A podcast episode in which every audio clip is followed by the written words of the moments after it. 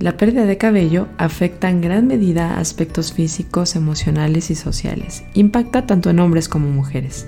Localizar, reconocer y tratar la causa de la caída de cabello es esencial dentro del abordaje, porque no siempre las causas son nutricionales. Sin embargo, sí existe una relación entre la nutrición y la pérdida de cabello, y de eso hablaremos en este episodio de Ser Nutritivo Podcast, donde contestaremos preguntas como ¿Es el suplemento de biotina un suplemento realmente útil en la caída de cabello? ¿Qué relación hay entre la deficiencia de vitamina D, zinc y hierro con la caída de cabello? ¿Tomar colágeno en polvo beneficia a mi cabello? ¿Qué problemas hormonales pueden estar relacionados a la caída de cabello? Estas y más preguntas contestamos junto a Génesis Patiño en este episodio de Ser Nutritivo Podcast. Bienvenidos a Ser Nutritivo Podcast, un espacio donde nutriremos tu hambre de aprender, crear, sentir y conectar. Soy Griselda Jiménez y junto a grandes colegas de la salud y buenos amigos, compartiremos contigo ciencia y experiencia que nutre tu ser.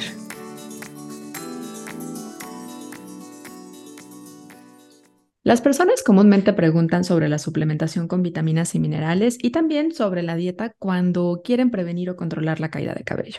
Pero responder estas preguntas es todo un desafío, por un lado, por lo contradictorio que puede llegar a ser y por la fuerte controversia que hay sobre el tema, pero también y sobre todo por esta razón, porque existen muchas razones por las cuales la caída del cabello se puede volver un problema, como son, por mencionar algunos, factores genéticos, predisposición genética, deficiencia, sí, claro, de vitaminas y minerales, problemas en la piel, trastornos en el crecimiento del cabello, una mala alimentación o inadecuada alimentación, problemas hormonales, ciertas condiciones inmunológicas o metabólicas, el consumo de algunos medicamentos, estrés, depresión, posparto, procesos de quimioterapia Conste que dije por mencionar algunos, sí que son varias las causas posibles o las afecciones que puede llegar a causar en nuestro cabello.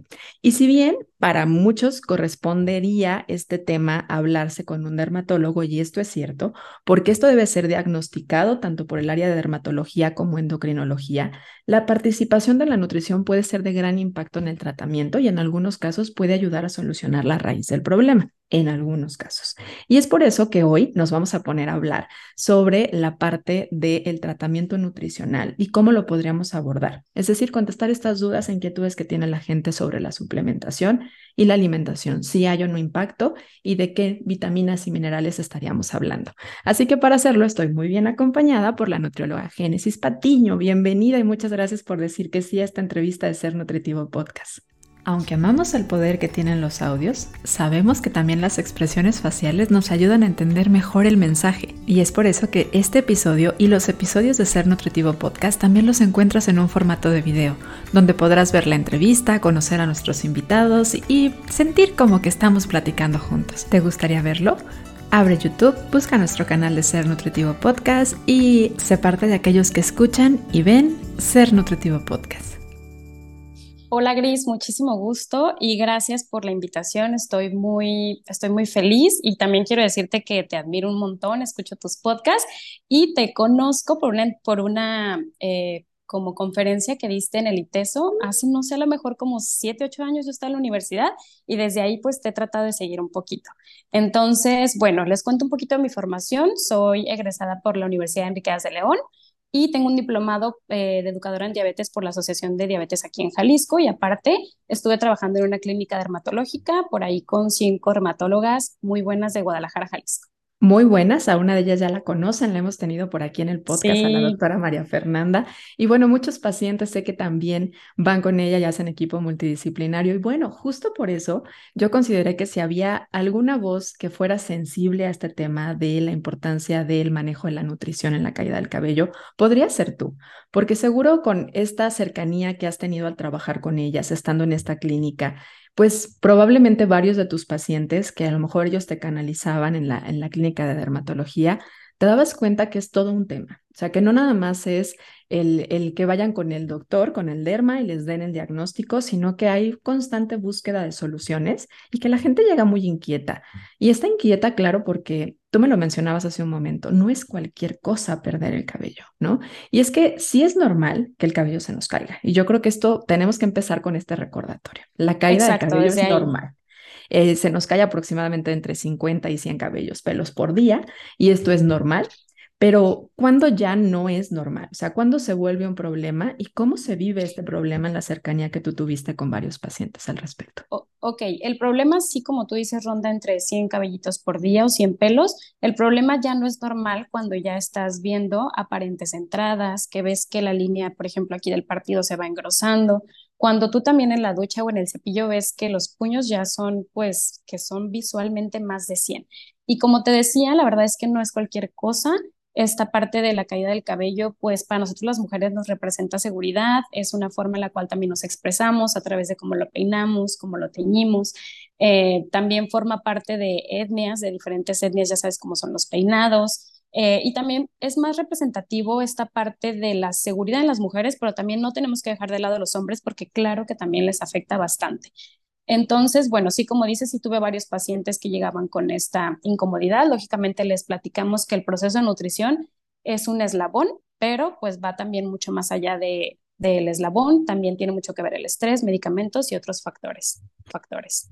Sí, y, y qué bonito que estés sensible a eso, ¿no? O sea, es parte también de una cuestión de personalidad, una cuestión cultural. Entonces, no es, yo me pongo a pensar y bueno, no solo pensar, me pongo a sentirlo porque definitivamente me ha tocado vivirlo. La sensación de agobio que puedes sentir cuando sacas el montón de puño de cabello de, cuando te estás bañando, cuando te estás cepillando y es un puño. Y me ha tocado que los pacientes, de hecho, me mandan, yo les pido la fotografía, ¿no? Porque a veces se agobian y es, a ver, vamos a ver si efectivamente es mucho o no. Porque también, pues a veces se hace mucho volumen por el largo que tengas de cabello, pero definitivamente agobia porque tiene un significado para nosotros. Entonces, importante el, no desensibilizarnos de decir, ay, al cabo que es cabello, porque esto lo repetimos mucho, pero tiene una cuestión emocional allá al respecto. Y tan lo tiene que muchas veces ese estrés nos puede ir generando más caída de cabello. Así que mejor vamos a entender las bases de qué puede estar pasando en el tema nutricional para abordarlo también desde este lado. Pues hablemos un poquito de las fases de crecimiento del cabello, porque tiene diferentes etapas. Y entonces, esta caída de cabello es normal, pero de 50 a 100 hay mucha diferencia. Y hay veces que vemos que crece muy bonito, hay meses o años en donde vemos que no crece tan fácil, hay veces que vemos que se nos está cayendo y sentimos que a puños.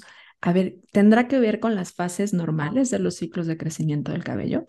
Sí, claro. De hecho, tenemos tres fases en las cuales el crecimiento del cabello se da.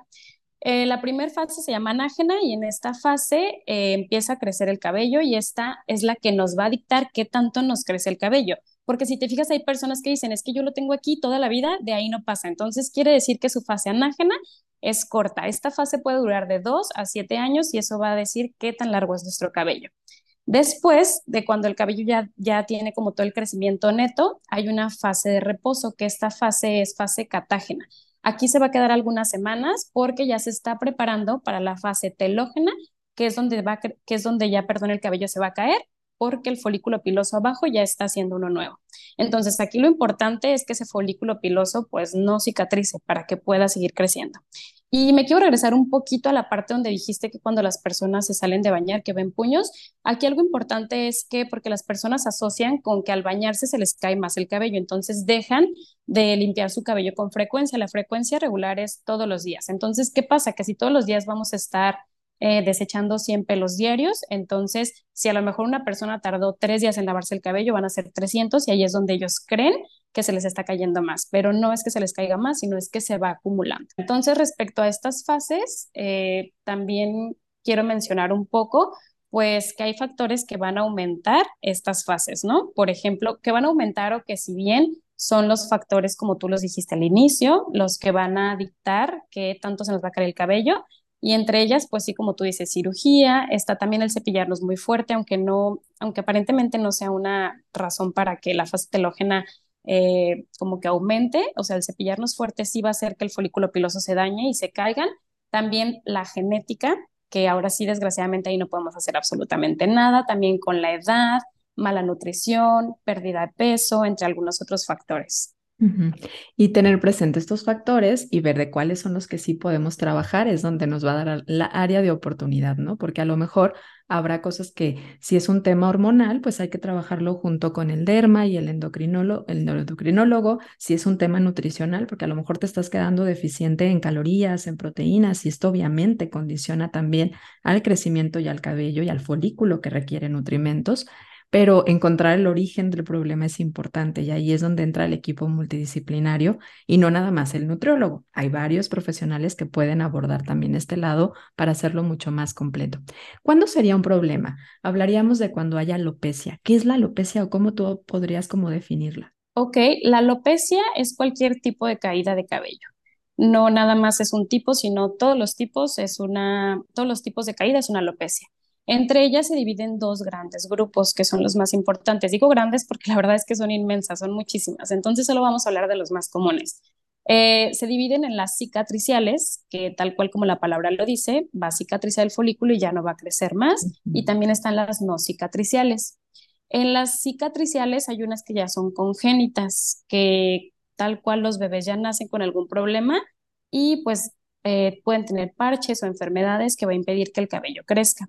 Y las que son adquiridas a través del tiempo, la verdad hay alguna, hay una que me llamó mucho la atención y que es por tracción. ¿Tú habías escuchado de esta, Gris? Sí, es la los que se jalan mucho el cabello, ¿no? Recuerdo, de hecho, eh, una tía abuela mía que vivía en un pueblito por acá de la familia, que siempre traía una trenza amarrada y pues al final de su vida la trenza le quedaba, o sea, empezaba a la mitad de su, de su cabello porque definitivamente pues siempre se estaba jalando, ¿no? Y creo que esto es un problema con ciertos peinados con los niños también. Aguas, mamás, te jalan el cabello fuerte para que esté bien peinadita todo el día. Exacto, y entonces este tipo de alopecia es por tracción. ¿Y aquí qué pasa? Que la verdad el folículo sí puede cicatrizar y entonces va a impedir que el cabello crezca. También lo podemos ver con algunos modelos. Eh, si te fijas, o sea, sus peinados de pasarela de repente suelen ser de ese tipo, así que pues sí tengan cuidado con no jalar tanto su cabello. También hay algunas otras alopecias cicatriciales que son como quemaduras o por alguna intervención quirúrgica, por lupus, por alguna lesión, etcétera. Que estas aquí pues son las más difíciles porque no va a crecer el cabello. Ahí ya se perdió el folículo, o sea, ya no hay manera de mejorar su nutrición, de estimular el crecimiento, estimular la duración de ciertas fases, ahí ya hay una pérdida prácticamente. Exacto, hay una pérdida ya del folículo. Y tenemos también otras que son no cicatriciales.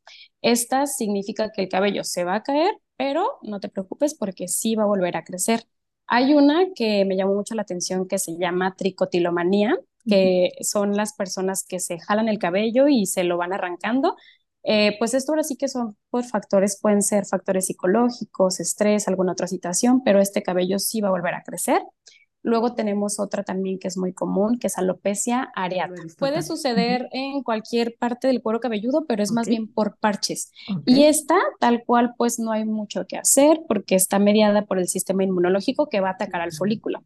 Entonces aquí, pues prácticamente eh, al que le toca por la parte genética, pues no hay mucho que hacer, pero sí va a crecer. O sea, sí se puede llegar a algún tratamiento en el cual puedan mejorar esos parches. No es cicatriz, entonces todavía está el folículo ahí, ¿ok? Exacto, todavía está ahí. Si lo estimulamos, pues puede volver a crecer y mejora la apariencia bastante bien. Después tenemos una alopecia androgenética, que tal cual esta está mediada por andrógenos. Sí, la he visto muchas veces. Sí, y los andrógenos, pues ya sabemos que son hormonas que dan carácter masculino. Esta alopecia es la más común en hombres y mujeres y como característica, esta está como la típica de las entradas, que creo que es más aparente en los hombres. Y también en el área de aquí de arriba es donde empiezan a perder cabello, donde se ve que a lo mejor cuando les da el sol o algo ya se empieza a ver un poco más el cuero cabelludo. Y en las mujeres esta, esta alopecia androgenética es también la que eh, el partido, lo que te decía hace ratito, se empieza a enchanzar y entonces se va a ver ya más como el cuero cabelludo. Y justamente esta surge porque hay un balance eh, hay un desbalance hormonal y no precisamente es la testosterona lo que afecta el folículo piloso, sino es un metabolito ya activo que se llama hidrotestosterona, que es la responsable del adelgazamiento y la caída del cabello. Y como tú dices, tú sí la has visto más esta en pacientes o con familia. Y esta es muy, muy frecuente en las pacientes, sobre todo las que tienen síndrome de ovario poliquístico, que bueno, lamentablemente se ha vuelto una razón muy frecuente de consulta en muchas, muchas áreas de profesionales de la salud. Creo que también hoy porque hay más información al respecto, pero también porque es muy frecuente, ¿no? Estos trastornos hormonales y esta es una de las más frecuentes que hay en las mujeres. Entonces, sobre todo en ellas es donde más se empieza a, a, ser como partícipe, aunque también hay muchos hombres que lo tienen. De hecho, yo tenía una estadística por acá, el 80% de las pérdidas de cabello de alopecia tienen esta característica en hombres y el 50% en mujeres. O sea, es una estadística grande. Sí, aparentemente esto del cabello, la verdad es que es todo un tema y, y pues lógicamente sí hay muchas personas que tienen problemas de salud con el cabello, o sea, sí es una, sí hay mucha incidencia. Y entonces también lo que hacen, por ejemplo, los medicamentos, que ahora sí que son los que prescriben los dermatólogos, es que van a ayudar a que no se produzca tanto este metabolito para frenar y ayudar un poco con el crecimiento normal. Luego también tenemos otra que seguramente has escuchado mucho, que se llama fluvio telógeno. ¿Te suena? En, estos últimos años ha sido muy sonada con tema de COVID. Exacto, el efluvio telógeno, tal cual su palabra lo dice, telógeno, es que va a alargar la fase telógena. Si recordamos en las fases, la fase telógena es la fase en la cual el cabello se va a desprender. Este tipo de, este tipo de caída del cabello, pues lógicamente también va a volver a crecer y es multifactorial. Creo que te consta que no hay solo una razón, sino son muchas. Hay muchas. Ajá, entre ellas tú tienes algunas, por ejemplo, que me puedas ayudar. Pues yo pensaría ahorita, pensando rápido, en el tema de, de, esta fue muy vista en, en, post-COVID, ¿no? Sobre todo dos, tres meses después de COVID se empezó a ver que quienes tenían infecciones más marcadas se empezaba a prolongar esta, esta etapa o esta fase del cabello. El tema del estrés definitivamente, ¿no? Creo que también lo puede alterar. Hay muchos factores. El tema del embarazo, el posparto, que obviamente es una cuestión hormonal y sabemos que puede ser algo esperado por ahí entre los tres, cuatro meses después de haber nacido la cría, pero definitivamente sigue teniendo el mismo sensación de agobio que produce cualquiera de las otras causas, ¿eh? aunque sabes que puede ser dentro de lo normal, es mucha la caída. Ajá, y aunque sabes que se va a recuperar, pues lógicamente esos meses son de preocupación y probablemente pues hasta de incertidumbre, ¿no? De si va a crecer, no va a crecer, inseguridad, etcétera. Pero sí, justamente el efluvio telógeno, pues son muchas causas y también una de ellas es eh, cuando realizan cirugías bariátricas como bypass, manga gástrica, etcétera. Y este efluvio también se divide en dos, no sé si sabías, hay un efluvio telógeno crónico que el crónico es mayor a seis meses, o sea, cuando tú identificas que este fluvio ya es de 8 o 10 meses es crónico y si es menor a seis meses va a ser agudo. Y también algo importante es que a partir de que nace el bebé o a partir de que tienes este proceso de COVID no se va a caer el cabello en ese momento, sino va a ser de uno, tres o cuatro meses más adelante. Oye, y el estrés, yo ahorita hablaba de, del estrés como un factor. ¿Por qué? Yo creo que el, el estrés lo vemos ya como, ah, por estrés y lo decimos muy fácil, pero a ver, ¿qué hace el estrés en el cuerpo que puede afectar al folículo piloso? Ok, entonces cuando tenemos demasiado estrés por diversos estímulos, lo que aumentan son los niveles de cortisol. Entonces, ¿qué va a hacer este cortisol? Pues digamos que dificulta la circulación al cuero cabelludo y a todo, a todo el cuerpo en general. Entonces, si el cuero cabelludo no está bien nutrido porque no le está llegando una correcta circulación, eh, no le está llegando una correcta circulación, circulación de, sangre del cuero cabelludo, no lo va a nutrir y entonces esos, esos nutrientes le van a estar haciendo falta y va a hacer que el cabello se caiga con facilidad. el, el, estrés no es malo si lo vivimos por momentos cortos, pero el estrés sostenido es una de las razones que ahorita bien explicabas que podría ser de las principales causas del efluvio tenógeno. Ay, qué difícil está esa palabra, pero, sí. pero es una de las principales. Y es un círculo vicioso, porque entonces se te cae el cabello por estrés, pero te estresas porque se te cae el cabello. Y entender que la solución está en disminuir los estresores, pues pareciera muy fácil. Pero no solo es el estrés el, estrés emocional, es el estrés fisiológico también, ¿no? O sea, porque pensamos en estrés y pensamos a lo mejor cuando tenemos que entregar un trabajo, cuando tenemos al jefe así como presionándonos, cuando sabemos que a lo mejor hay un tema económico en la familia o de salud, pero hay muchos estresores que a veces no consideramos como que puedan estar presentes. De hecho, a veces les preguntamos, ¿traes mucho estrés? Pues no, el normal. Pero el ya normal. cuando empiezas a analizar y es como, oye, a lo mejor ha habido una pérdida de peso muy rápida. A lo mejor acabas de tener un parto, ¿no? Acabas de tener un bebé, no estás durmiendo, eso es un estrés. Regresas a, trabajar al mismo tiempo, casi, casi. Que también, ¿no? También es mucho estrés. A los 40 días, por favor, necesitamos una política que cambie esto ya en México porque no es, no es algo natural para las mamás el tener que regresar y dejar a sus crías porque eso las estresa. O tal vez te subiste al tema del, ayuno intermitente o el ayuno muy prolongado y esto puede resultar un estresor para ti, o estás haciendo demasiado ejercicio, o fumas, o, o hay mucha contaminación en el lugar donde estás viviendo. El agua tal vez tiene muchos metales pesados, que eso es un tema que está empezando a pasar en muchas ciudades. Entonces, créeme que hay muchos estresores que a lo mejor no los vas a poder controlar y regularizar todos tú, pero el cómo lo vivas y qué, pues ahora es qué acciones hagas de autocuidado puede hacer toda la diferencia para modular el estrés y evitar que esta sea la causa de caída de cabello. Exactamente. Y también en cuanto a, otro factor, bueno, que, que, también nos por ahí nos está haciendo como que perdamos cabello, es toda esta relación de los radicales libres, ¿cierto? Los radicales libres, pues son sustancias oxidativas que van a oxidar o dañar nuestra célula y que inducen hacia un envejecimiento prematuro. Entonces, si bien, como lo sabemos, la oxidación es natural, estamos en constante oxidación, está bien. El problema es la sobreexposición a los, a como todos estos radicales libres a través del ambiente. Si te das cuenta, ok, nosotros ya producimos todos estos radicales libres, pero ¿qué tal las personas que todavía fuman, consumen alcohol con frecuencia, no están durmiendo bien, tienen malos hábitos de alimentación? Entonces, como que ya es demasiado y ahí lo que hace es que va a haber un envejecimiento prematuro del folículo piloso y eso va a hacer que haya un adelgazamiento, que el cabello se vuelva más frágil, etcétera. Entonces aquí ya es donde entra la parte de la nutrición, que son los antioxidantes, ¿verdad? Sí, o sea, no es sentencia, no es como, ay, bueno, pues yo vivo en una ciudad que está bien contaminada o mi marido fuma y aunque yo no fume, pues soy un fumador pasivo. O sea, realmente no es sentencia, hay opciones y es buscar estos antioxidantes para frenar estos radicales libres. Y yo pensaría que también aquí entran muchas veces estos tratamientos em, farmacológicos y también eh, oxidativos como son las radioterapias, la quimioterapia, que sí afectan. De hecho, sí, y si nos damos cuenta, si hemos visto, conocido a alguna persona que ha pasado por un proceso de cáncer, eh, uno de los mayores indicadores es que se les va a caer el cabello. Entonces, ¿qué pasa? Que tanto estos tratamientos pues quieren atacar células cancerígenas, pues si bien no distinguen entre las células buenas o malas y entonces se llevan también todas estas células que se encargan del crecimiento del cabello.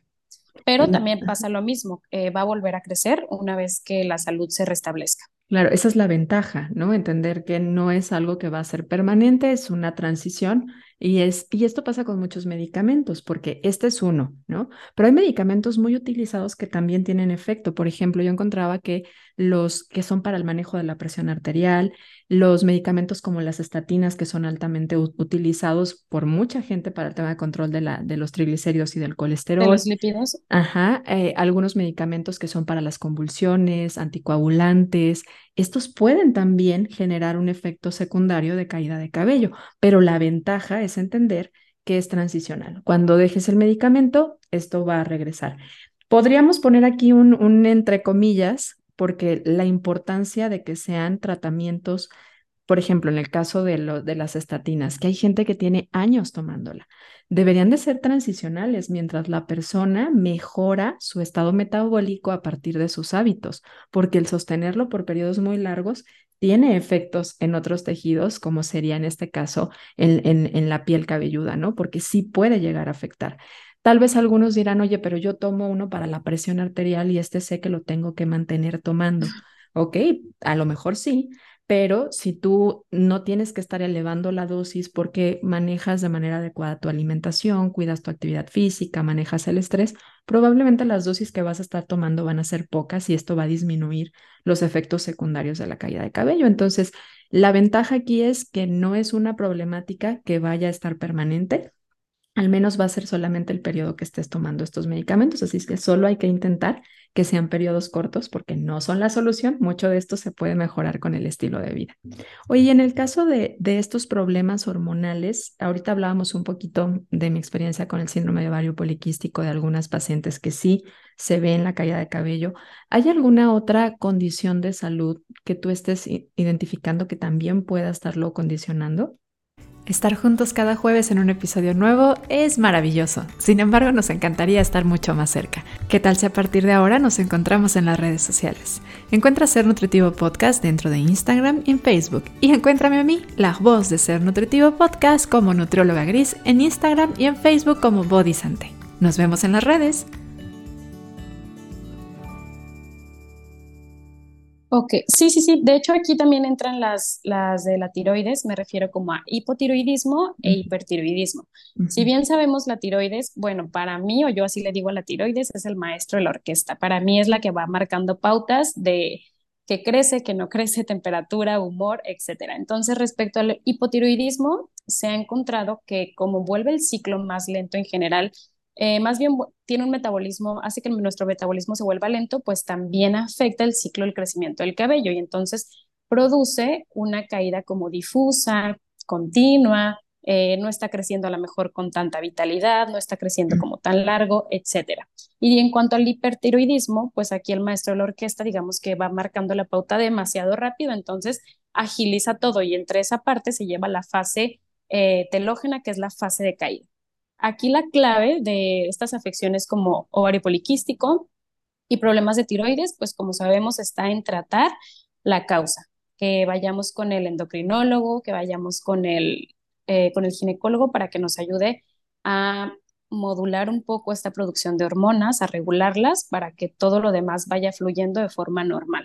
Lo importante en el caso del hipotiroidismo es que el cabello aparte se vuelve más quebradizo, o sea, no solo se cae, se troza, o sea, hay diferencias, ajá, eh, eh, en el que no ves que se cae completo, sino que es muy, muy fragilito y que también se caen otros vellos, o sea, no solamente el cabello.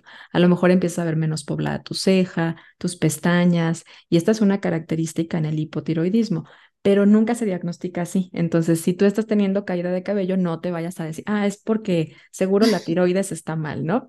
No, a ver, por favor, la sintomatología puede darnos indicación de por dónde buscar, pero no es la forma de hacer diagnóstico y, no se hace un autodiagnóstico. El, autodiagnóstico. el diagnóstico tiene que ir guiado por un especialista en el área, pero entender también igual, ¿no? O sea, lo que hay que buscar es solucionar el problema de raíz, no estar parchando, porque hay mucha gente tomando suplementos que venden en general para la cuestión de, de la caída de cabello que a veces lo hacen porque en las farmacias los venden, ¿no? Ya puedes ir sin receta médica. Porque está en promoción. Exacto, ¿no? Ya le Porque lo vende mi vecina. O porque a la vecina le fue muy bien, pero ¿qué tal si la causa de la caída de cabello de la vecina es muy diferente? Ya viste que hay una cantidad enorme de causas, entonces, ¿qué tal si es muy distinta a la tuya? Entonces, hay que evitar hacer este tipo de cosas porque lo que hay que buscar es solucionar el problema que está generando la caída de cabello. En la mayoría de los casos se puede mejorar si te vas a la raíz del problema.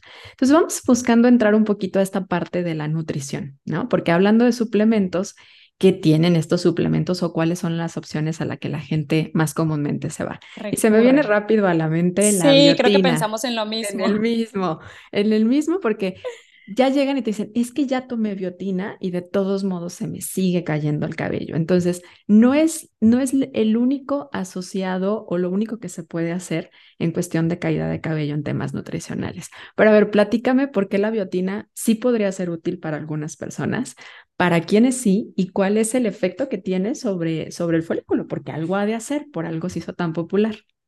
Ok, entonces, bueno, eh, comencemos con que la biotina es una vitamina hidrosoluble. Eh, se va a eliminar a través de la orina, el cuerpo va a tomar lo que necesita y lo demás lo va a desechar. Sí juega un papel importante en el ciclo de crecimiento, ya que ayuda a que el folículo piloso se mantenga fuerte. Pero si bien es un eslabón, o sea, que se te caiga el cabello y tomes biotina y no se va a recuperar, no va a crecer mágicamente por la biotina ni nada. Aparte a mí lo que realmente me preocupa son las cantidades tan altas que vienen en los suplementos. Seguramente has revisado algunas gomitas o algo así. ¿Sí, los has visto? Sí, sí, sí. Sobre todo en el también pensé en las gomitas y el tiempo que la gente los está tomando. Que ahorita mencionaste un punto bien importante. Es hidrosoluble, o sea, es decir, si te pasas, la orinas. Entonces, en teoría, mm, pues nos relajamos un poco por eso. Pero qué tan necesario es estar tomando más de lo que realmente necesitas. Entonces, aguas. Por eso la suplementación tiene que ser guiada. Exacto, y fíjate que dentro de estos suplementos estuve revisando así las gomitas, estas típicas de formas de animalitos y eso. Eh, por ejemplo, nosotros necesitamos 30 microgramos de biotina por día. Estas pastillitas, un solo servicio, que es una dosis diaria, trae 2.500 o 5.000 microgramos de biotina. Entonces hagan la cuenta de cuántas veces excedemos la dosis diaria. Si bien también no, digamos que sí se elimina, pero también hay estudios que ahorita están tratando de investigar más, que esto lo estaba platicando con una dermatóloga, eh, que me dice que se ha encontrado que puede dar falsos negativos o positivos, algo así, no me acuerdo, en torno a enfermedades cardiovasculares. Entonces, mm, pues la verdad es que creo que es innecesario que pasemos por estas situaciones o por este susto, a lo mejor de que te diagnostican algo que no tienes, solo por consumir estas gomitas que nos están vendiendo en todos lados. Entonces, siempre recuerden que tienen que hablarlo con su dermatólogo, con su nutriólogo y nosotros, tanto como los dermatólogos, crean que jamás les vamos a recomendar esas gomitas, aparte de que traen azúcar. Y habrá algunas que a lo mejor ya sacaron sus opciones sin azúcar, pero a ver, ¿para qué te quieres llevar el susto? Fíjense nada más la lista enorme de algunos falsos positivos que puede darte. ¿eh? Puede generar un falso en el tema de la estimulación a la tiroides, o sea, la TSH puede salir alterada y muchísima gente llega con estudios de, oye, la TSH está alterada bueno, se ve bien la T3, la T4, pero bueno, puede estar, si tú no le dices a tu médico, no le dices a tu profesional que estás tomando biotina, puede ser esa la causa de que la TSH esté alterada. Puede alterar también la hormona paratiroidea, puede modificar el estradiol, la testosterona, la progesterona, puede modificar la 25, no, la vitamina B12, el, la hormona leutinizante, la folículo estimulante, o sea, ¿cuántos falsos podrían estarse dando? Por estas dosis altas de justamente de biotina, que es muy fácil de que la gente los tenga en dosis altos. Porque estas gomitas aparte las venden en todos lados, o sea, en todos lados. Y aparte, como saben buenas, no se toman, no se comen. Oh, y eso es otra cosa, exacto. No, se comen, o sea, no se comen nada más el servicio, que es uno o dos, sino es que a veces las agarran y te comes a lo mejor cinco o seis y pues entonces es preocupante. Cuando en realidad la biotina sabemos que está a través de alimentos completamente naturales y accesibles. ¿A qué me refiero? Está en frutos secos, está en aguacate, salmón, nueces, huevo, brócoli, espinacas, etc. Entonces, creo que no es necesario que estemos con estos suplementos extra o si bien, si lo vamos a suplementar, pues una dosis correcta. No en estas dosis enormes, ¿no? Porque sí podría estarnos dando ahí algunos, algunos sustos. Y bueno, Además de la biotina, hay otros, otras vitaminas y minerales que también se han puesto en moda. Yo pensaría ahorita rápido en la vitamina D, que creo yo que hay evidencia de, que sí hay mucha insuficiencia en mucha población mundial, pero ¿qué dice la evidencia sobre la vitamina D? Si sí la tomamos, no la tomamos, quiénes sí la toman. Ok, cuéntame, cuéntame tú un poquito más acerca de la vitamina D, porque la verdad es que yo no encontré tanta información. O sea, sí, eh, lo único que encontré es que se ha visto que en personas que tienen deficiencia sí se ve mayor caída del cabello, pero sinceramente yo no encontré tanta información. Ok, fíjate que la, la, vitamina D, bueno, a mí me llama mucho la atención y soy muy apasionada de la vitamina D. A lo mejor por eso la encontré porque la busqué y la busqué, seguramente. pero definitivamente la vitamina D es una que está en alta deficiencia en gran parte de la población mundial. Esto no quiere decir que todo el mundo lo tenga. O sea, cuando hablamos en estadísticas, si hay, si hay insuficiencias hasta en un 90% de la población, pero ¿qué tal si tú eres del 10? Y aparte, hay de grados de insuficiencia. Hay personas que a lo mejor tienen 35, em, 40, hay gente que a lo mejor tenga 12 y que efectivamente puede estarse manifestando en caída de cabello. Entonces, en el caso, por ejemplo, de una persona que ya midió en sangre la 25 hidroxivitamina D y efectivamente está teniendo sintomatología o está viendo que está viendo una caída de cabello más pronunciada, el suplementar de manera adecuada, y este punto es bien, esta palabra es básica, de manera adecuada, por tiempos adecuados la, vitamina D, podría ayudar, ¿Por qué? Porque modula la parte del crecimiento del cabello. Es decir, muestra una mayor actividad en esta etapa que tú mencionabas, que es cuando empieza a crecer. Entonces, ahí es la anágena. Ahí es el, ahí es el efecto de la vitamina D. Mejora el crecimiento. Y también se ha visto que, por ejemplo, hay ciertas personas con temas como resistencia a la insulina, que está muy ligada con el síndrome de ovario poliquístico, que el tomar la vitamina D puede ayudar a modular la inflamación y esto puede ayudar a disminuir la presencia de andrógenos y, por lo tanto, mejorar la caída de cabello en las personas que tienen esta alopecia androgénica. Entonces, fíjense cómo sí podría ser, pero la principal característica es cuando los niveles están bajos en sangre. Entonces, no porque esté de moda, vayas y lo suplementes, hay que medirlo.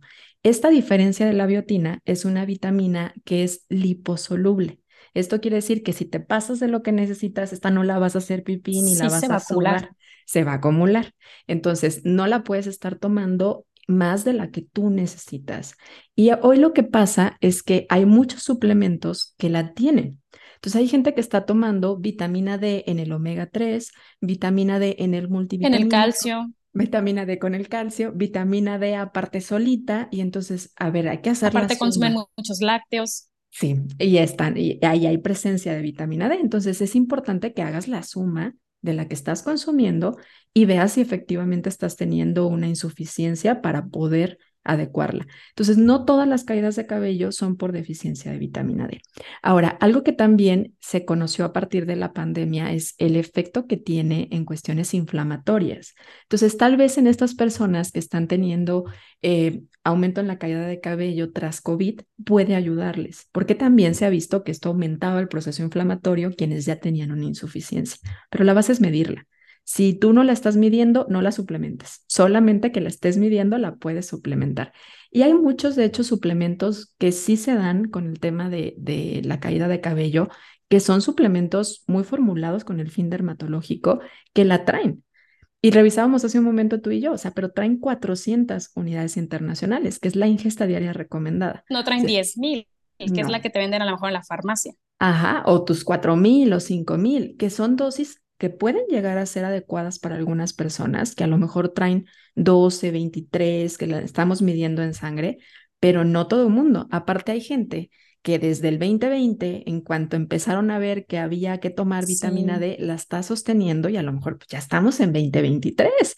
Entonces, a ver, te has puesto a ver si efectivamente tú la tienes que estar suplementando todavía o has visto cómo están. Y bueno, no pensar que esto va a ser la única solución. Puede ser un factor para quienes no están viendo que crece de manera adecuada, puede ser un factor para quienes a lo mejor si vieron que esta pérdida de cabello se acentúa en procesos inflamatorios, que los procesos inflamatorios aparte no son exclusivos de COVID. ¿no? O sea, hay condiciones autoinmunes y vivimos en una condición muy proinflamatoria, pero no es lo único que se puede hacer al respecto. Exacto, porque justamente esta inflamación produce citocinas inflamatorias y estas atacan al folículo piloso. También todo depende del tipo de inflamación, ¿cierto? O sea, si es crónico, o sea, entonces, justamente también hay algunos otros suplementos que ayudan con esta parte de la modulación del proceso inflamatorio y tenemos uno de los más conocidos y para mí los más queridos que los amo, que son los omegas. El omega. El omega 3, sí, yo lo amo, lo amo, lo amo. Entonces, el omega 3 justamente ayuda de forma natural a modular un poco el proceso de inflamación. Entonces, esto pudiera servir en cuanto a que pues va a proteger un poquito más este proceso para que dañe probablemente menos folículos. Si lo van a suplementar, pues justamente tiene que ser también en dosis efectivas, que no cualquier marca eh, entonces, hay algunas marcas que, por ejemplo, a mí me encanta, que sí cumplen con la dosis que necesitamos todo el tiempo, pero también no es exclusivo a los suplementos, sino también está en salmón, sardinas, está en bacalao, etcétera. ¿Tú tienes algo más que comentar respecto a esta parte del omega 3? y fíjate que puede ayudar en esta parte de la expresión genética, porque de repente pensamos en los genes como hay una frase de Ale Ponce que me gusta mucho, si no la han escuchado, ya sé que la han escuchado probablemente en muchos podcasts porque está bien famosa nuestra querida Ale Ponce, pero también estuvo aquí hace tiempo y justo hablaba de que los genes no son una condena.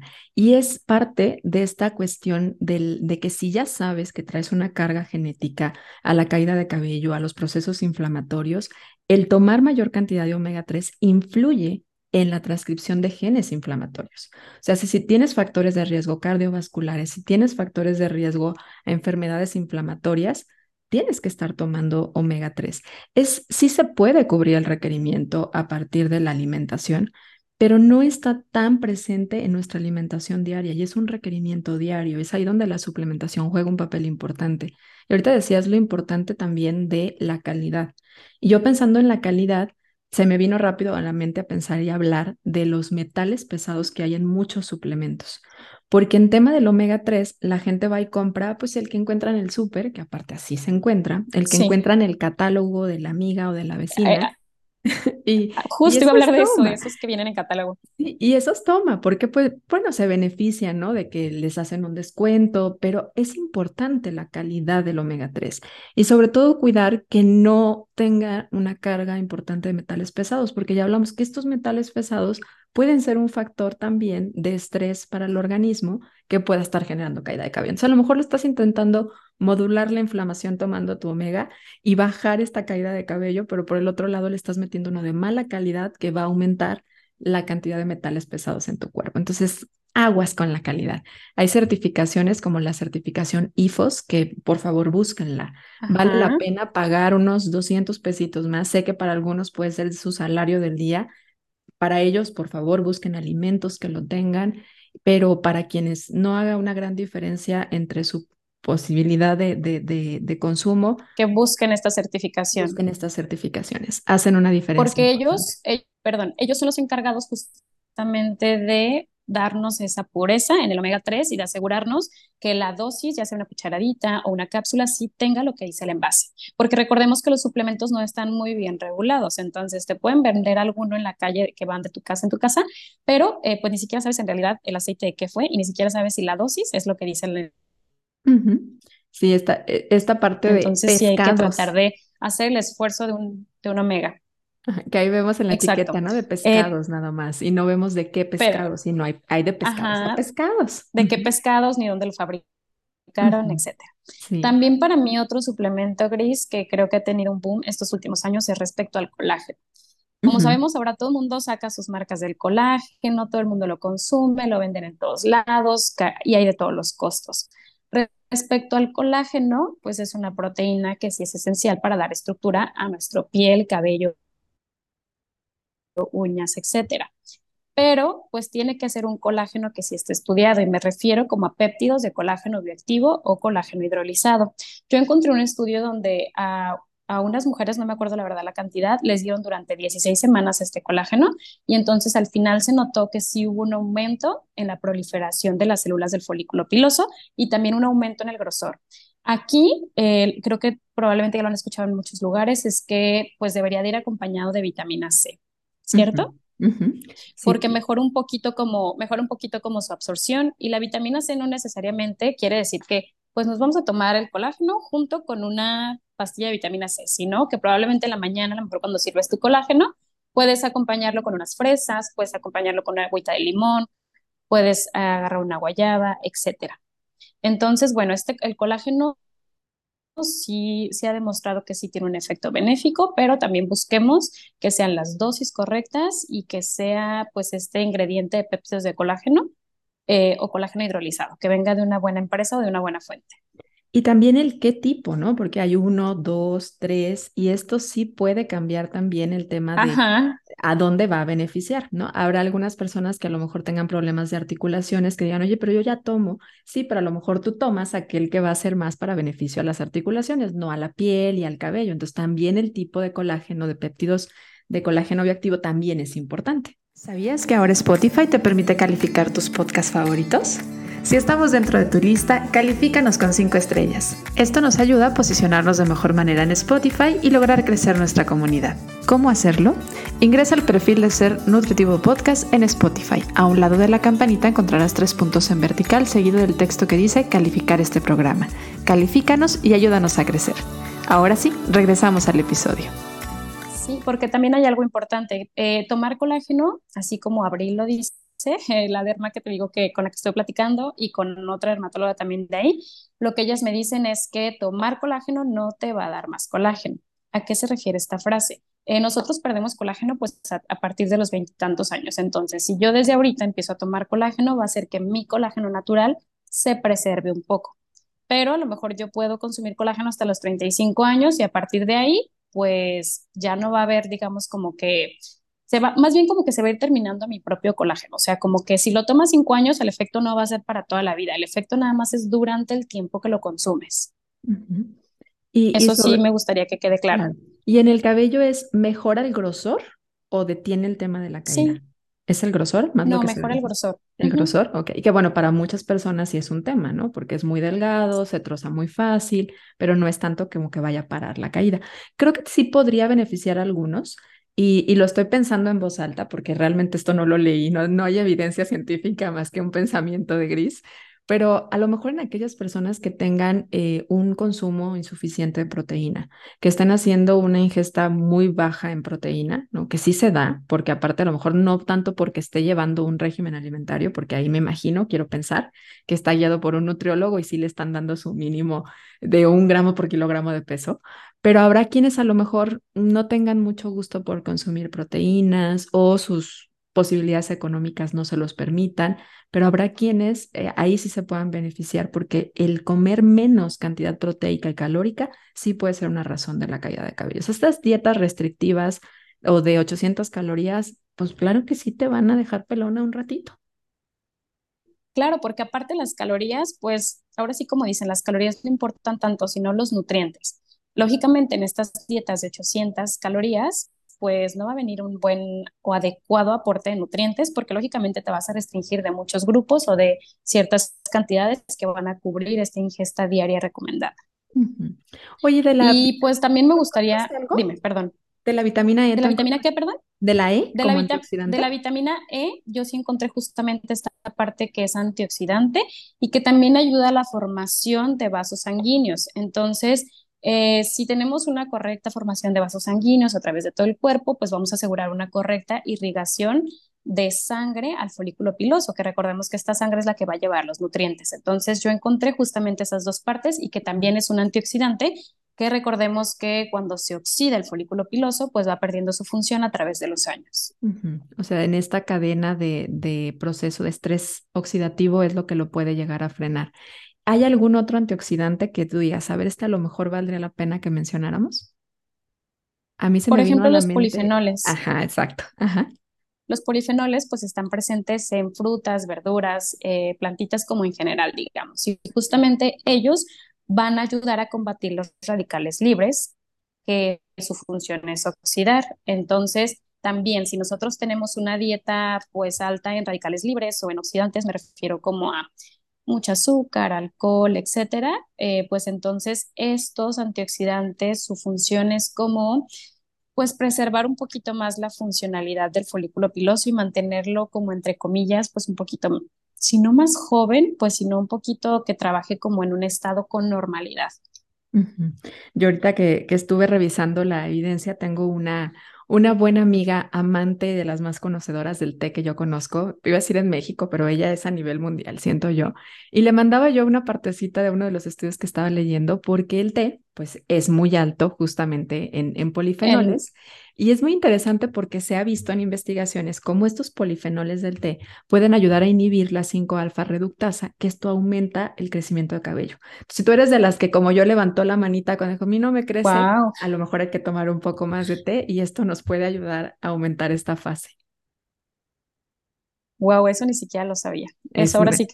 E, e, es, es oro que acabamos de moler y que el otro día se lo compartía justo a Caro. Caro Levi, tenemos un episodio juntos. Si te llama la atención el tema del té y no lo has escuchado, te invito a que vayas y escuches este episodio que si mal no recuerdo fue en la temporada número dos, donde hablamos sobre el mundo del té. Bueno, agregaríamos hoy este conocimiento de que puede ayudar a disminuir esta, eh, a mejorar esta fase de crecimiento. Entonces ya sabes, si quieres una melena más larga, a lo mejor en lugar de ponerte tus extensiones, puedes ayudarte tomando un poco de té, que son polifenoles. Y los polifenoles los encontramos en los alimentos, no solo en el té, así como en el té, en las frutas, las verduras. Entonces hay que darle variedad a nuestra alimentación para poder Exacto, eso es lo que, eso es lo que quería Perdón, eso es justamente lo que quería agregar, que los antioxidantes los vamos a encontrar en frutas y verduras. Por eso la importancia de consumirlos de preferencia frescos y varias veces al día, en gran variedad, etcétera. Para que no sepan que no nada más tienen que consumir estos antioxidantes como te lo venden en los arándanos con azúcar, por ejemplo, que ahí pues la verdad ya para mí es, para mí como que ya no vale la pena que tengan tanta azúcar.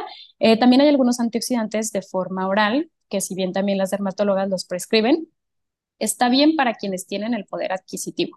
Pero para las personas que no lo tienen, pues el tener una rica, el tener una dieta, perdón, variada en verduras, frutas y algunas plantitas, a lo mejor como acelgas, espinacas, etcétera, pues la verdad es que eso es suficiente. Y el beneficio que te da el alimento Después de no eso, está también limitado solo a los polifenoles. Ahí hay fibra, ah, hay energía, entonces de verdad es que si lo puedes comer, cómetelo. Exacto, no nada más se limita a estos beneficios y también eh, otra parte que me gustaría volver a aclarar es que justamente todos estos nutrientes forman parte de un eslabón, pero consumir, por ejemplo, más antioxidantes no va a hacer que te crezca el cabello, es parte del mantenimiento del cabello saludable. Y otro que también me viene a la mente es el hierro gris. Por ejemplo, ¿tú qué encontraste acerca del hierro? Uy, bien interesante, porque bueno, yo soy muy fan del tema de los estudios de laboratorio. Obviamente creo que también ya estamos cayendo en un, exceso de mucha gente que es como todo para todo estudios de laboratorio, el cuerpo habla, no todo tienes que estar verificando con un estudio de laboratorio, pero es muy interesante porque eh, a veces se pueden ver niveles normales de hemoglobina, por ejemplo, y tú decir, bueno, pues no, no tengo anemia ferropénica porque mis niveles de hemoglobina están bien, pero donde se, se tiene que buscar para ver si efectivamente la deficiencia de hierro tiene una asociación, en tu caso, con la caída de cabello, es en la ferritina, o sea, en las reservas también de hierro, porque en muchas ocasiones es justo, vemos niveles de hemoglobina muy bien, pero la ferritina ya muy escasa y esto sí puede estar asociado a deficiencias de hierro. La, la anemia ferropénica es muy común en la mujer mexicana y en general en muchas mujeres en el mundo. Y sabemos que el tema de nuestros sangrados menstruales, que bueno, tienen que llegar y es bueno que lleguen y hay que hacer las paces con nuestro ciclo menstrual y necesitamos conocerlo, pero esto nos hace más latentes a tener requerimientos de hierro que hay que estarles prestando atención porque sí puede estar asociada una deficiencia de hierro con la caída de cabello. ¿Tú qué? ¿Qué, tú qué, qué piensas al respecto? Pues sí, justamente está, está involucrado porque, porque el hierro pues va a fabricar hemoglobina y la hemoglobina es la que va a transportar el oxígeno a todos nuestros órganos y en este caso que estamos hablando del cabello va a aportar esta oxigenación con nutrientes al folículo piloso. Entonces, si no tenemos una muy buena cantidad de hemoglobina que va a estar transportando el hierro y otras funciones, pues entonces no le van a estar llegando bien los nutrientes y esto va a hacer que el cabello pues esté más frágil o no esté llevando su proceso a cabo como es de forma correcta. Y pues, ¿dónde podemos encontrar hierro? Aquí ya sabemos que hay dos diferentes tipos de hierro, que es el que, el que está a través de, del origen animal, que es el EM, que es el que se va a absorber mejor, y también tenemos el NOEM, que va a ser de origen vegetal. Hay personas que pues no tienen un buen aporte de proteínas, como tú dices, puede ser por temas también que de accesibilidad, ¿no? Que también no tienen acceso a tanto tipo de proteínas, entonces aquí lo ideal es tener una, una dieta rica en vegetales de hoja verde y, ¿por qué no? El tip de nosotras las nutriólogas, que es acompañar con un poco de vitamina C para que el hierro se absorba de mejor forma. Y volvemos a lo mismo, no es una pastillita, sino es a la mejor fresas, guayabas, algún cítrico. Ahora, si ya hay una deficiencia, en muchos casos sí es una pastillita. O sea, eso también es, es lo que hace bueno, sí, exacto. entre medir o no medir, ¿no? Si, si, por ejemplo, ya estás revisando que no tienes un tema con, más bien, si estás explorando qué es la causa de tu caída de cabello, no lo encuentras y tú ves niveles de hemoglobina bien, que sí ya decías, tiene una función, al final es gracias a esto como nuestro cuerpo va y lleva oxígeno a todas las partes del organismo y lleva nutrimentos a todas las partes del organismo, pero no se nos olvide la ferritina. El, el folículo piloso y el, eh, es parte de un almacenamiento de la ferritina. Entonces, cuando empieza a haber deficiencia en ello, deja de haber, hay un, hay un detenimiento en el crecimiento del cabello para ahorrarse esa ferritina. Entonces, si tú estás sospechando de que tenga que ver con el hierro, hay que hacer una cinética de hierro. Y esto yo lo aprendí justo de una derma, ¿eh? porque por ahí ella me dijo, es que no es suficiente el que podamos estar midiendo la hemoglobina, necesitamos ver las reservas. Y para mí fue como, oh, ok, ¿no? Porque puede haber mucho por ahí. Y entonces hay una cuestión de la importancia de buscar el origen del problema. Si, si llegas a identificar que tus niveles de ferritina están bajos, muy probablemente sí vas a requerir una suplementación.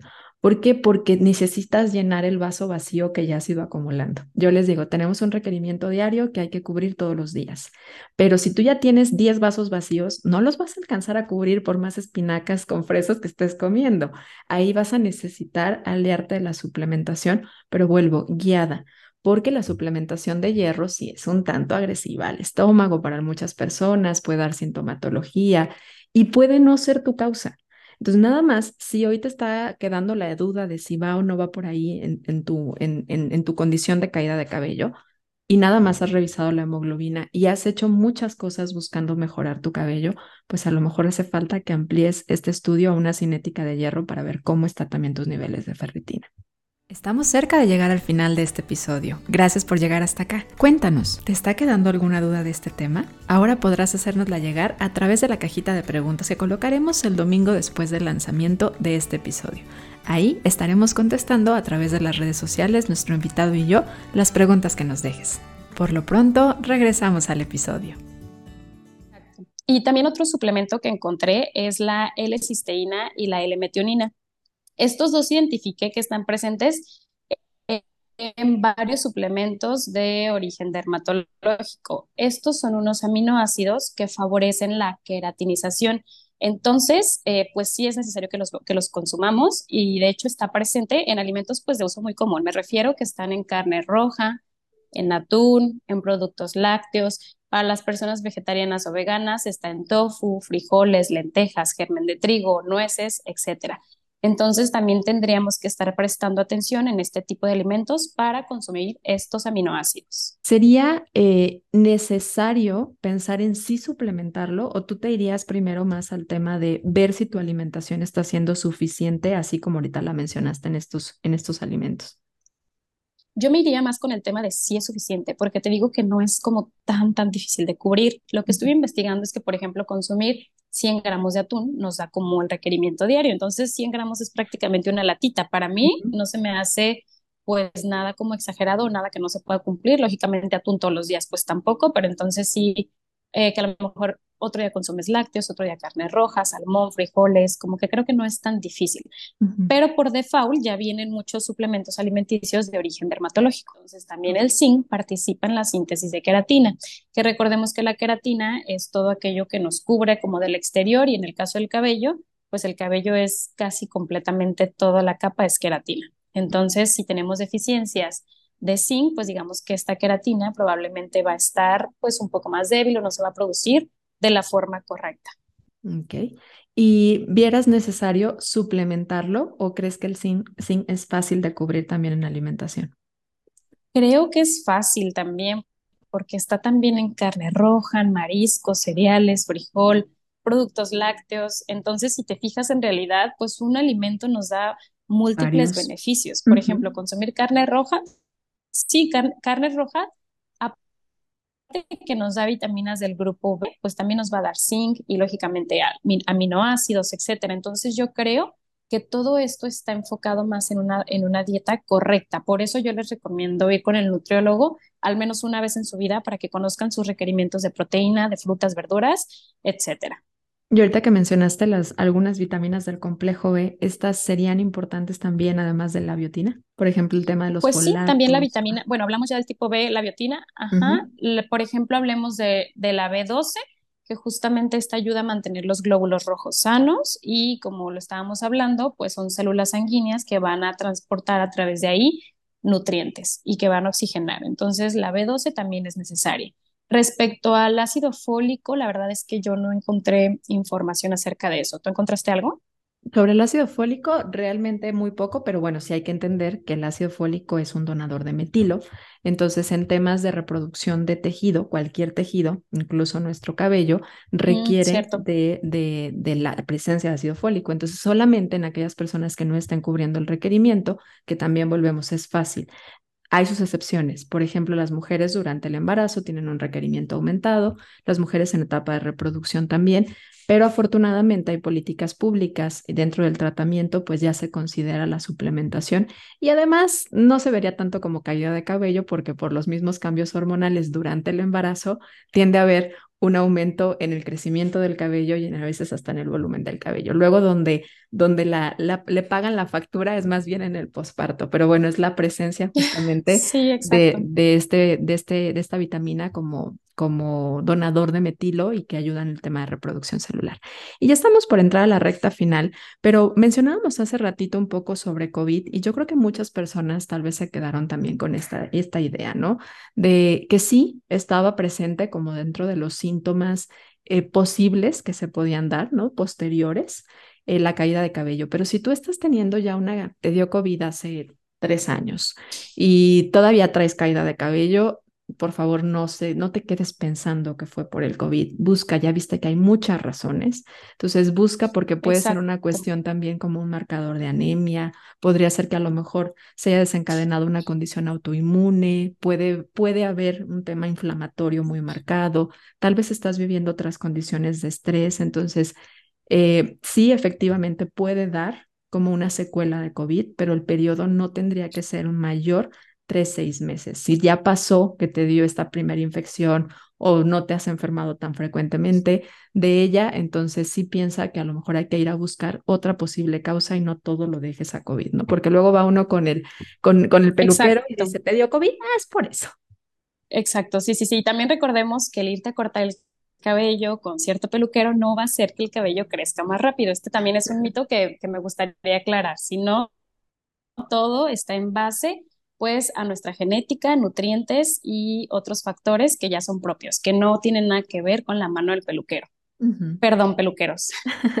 Los amamos porque nos dejan bonito el cabello, pero bueno, no es, no es eso lo que hace que crezca. Y son los cuidados también, ¿no? A lo mejor un cabello maltratado lo cortas, pues tal vez el cabello esté un poquito más nutrido, tal vez te puso una mascarilla, pero hay muchos otros factores. Yo creo que más adelante nos tocará tener alguna, alguna dermatóloga por acá que también nos cuente de los cuidados que tenemos que tener en el cabello, porque también hay que darle esta parte de mantenimiento. Pero hoy queríamos hablar de cómo se nutre el cabello y por qué podría haber un aumento en la caída de cabello relacionado a cuestiones nutricionales.